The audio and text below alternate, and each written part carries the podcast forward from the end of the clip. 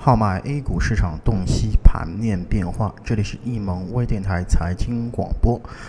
我是主持人易小萌。那么今天是二零一四年的九月九日，那么也是中秋节后的第一个交易日。我们先来了解一下今天沪深两市的一个啊具体的一个盘面情况。那么沪深两市呢，这个应该说午后啊是延续了整个啊上午的一个这这么一个大体的一个走势啊。那么从整个沪深两市在午后的这个表现来看的话呢，应该说整个市场依然还是在处于一个啊相应的一个窄幅震荡整理的这么一个态势，成交量呢则继续是维持在一个相对比较高的这么一个位置。最终啊沪指应该在午后呢是在。多空双方僵持不断的这么一个最终的一个结局下啊，使得沪指呢是啊在尾盘啊，应该说是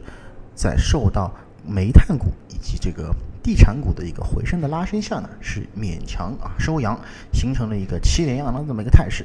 那么沪深两市整体是啊形成了沪强深弱的这么一个格局。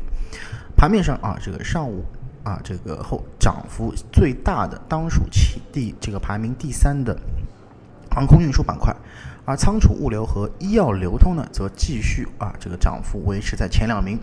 证券期货的跌幅呢有所加深，最终啊这个我们可以看到啊龙头股方面啊这个资金也是在形成了一个撤退。那么比方说中信证券、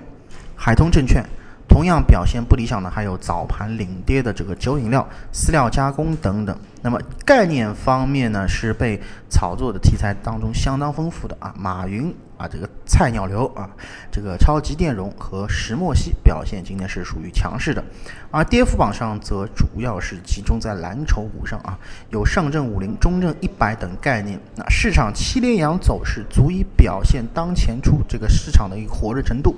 但从短期来看啊，不排除大盘快速上涨后产生调整的这么一可能性。